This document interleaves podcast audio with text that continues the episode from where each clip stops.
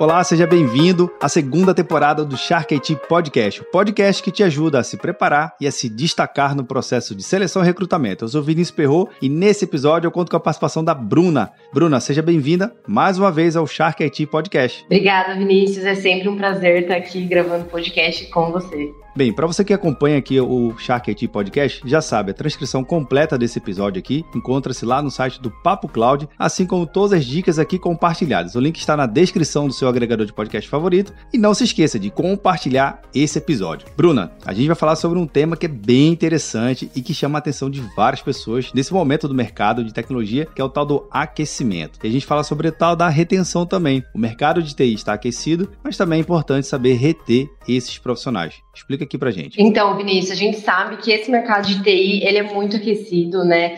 É, então, novas oportunidades surgem diariamente, os profissionais recebem abordagens no LinkedIn, diariamente, muitas abordagens, então, são até oportunidades que brilham os olhos. Então, o que a empresa tem que fazer? Tem que fazer a retenção de talento, que é nada mais, nada menos do que criar estratégias para manter esse profissional na empresa.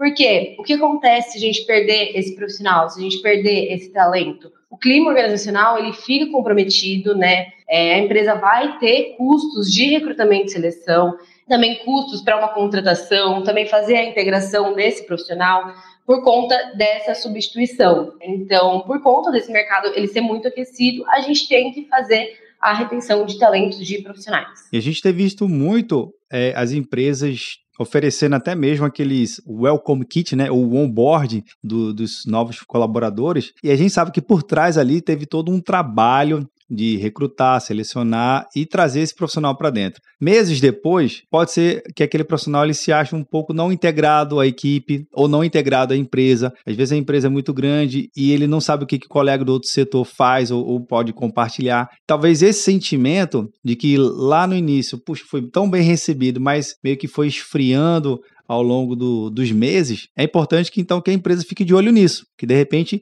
é só trazer de novo o profissional para a integração da empresa, ele se envolver mais nos processos, pode estar reaquecendo essa chama de permanecer no trabalho, naquela posição. Seria isso também? Com certeza, né? Porque é por isso da importância do feedback é, frequente com os profissionais, né? Essa boa comunicação, tanto é, entre os líderes e os colaboradores, para entender como que está sendo, é, se tem alguma coisa que não está sendo agradável para o profissional, e coisas que a gente pode mudar, né? Então tá sempre aberto a mudanças também. Isso são estratégias da retenção de talento. Uma coisa que também fala muito da, de oportunidade de crescimento. Às vezes o profissional ele começou a se destacar, desenvolver novas habilidades, ele foi, ele buscou essas novas novas habilidades e ele quer crescer naturalmente, ele quer ter novos desafios. E às vezes ele não consegue enxergar dentro da empresa que desafios são esses. Então faz, faz também é, é importante para as empresas e para os líderes conseguir mostrar para eles quais são os desafios, quais são as oportunidades que tem, mesmo que seja em outra área, também isso faz parte do dia a dia? Sim, com certeza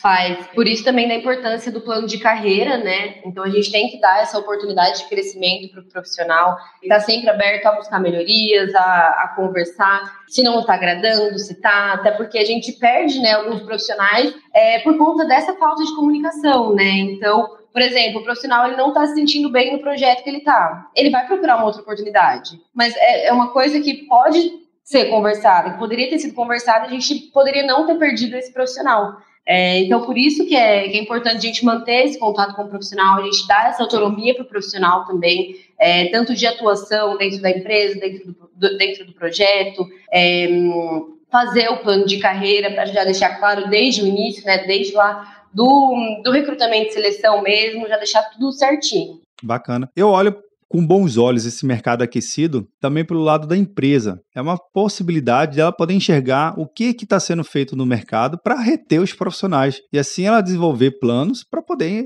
incorporar dentro do, do dia a dia dela e manter aquele talento dentro de casa e aquele conhecimento, que é a parte mais preciosa de todo profissional, né? É o quanto ele já conhece da empresa, está integrado aos processos. Então, seria uma grande dica aqui para quem está acompanhando, olhar o que o mercado está fazendo e tentar incorporar para o seu ambiente corporativo. Também seria uma linha de raciocínio? Com certeza. Bem, Bruna, eu queria agradecer muito aqui pelas suas dicas compartilhadas e até o próximo episódio, viu? Muito obrigada, Vinícius. Até o próximo. Legal. E você que está nos acompanhando, entendeu qual é a dica aqui? O mercado está aquecido, então vamos aproveitar que esse bate-papo também está aquecido e não esqueça de compartilhar nas suas redes sociais, com seus amigos e tudo mais. Gostou? Lembrando, toda a transcrição encontra-se lá no site do Papo Cloud. E uma coisa, mais duas dicas bem legais. A Bruna também já esteve aqui lá na primeira temporada, falando de dois temas interessantíssimos. Primeiro, eu gostei da vaga, mas eu gostaria de pedir mais detalhes. Será que eu posso? É importante. E uma que eu mais gostei, um dos episódios que eu mais gostei aqui da primeira temporada é Mulheres na área de tecnologia. Também super aquecida agora, viu? Vale a pena conferir. Vai lá, confere também esses episódios. Obrigado pela sua participação e audiência e até o próximo episódio do Shark IT Podcast.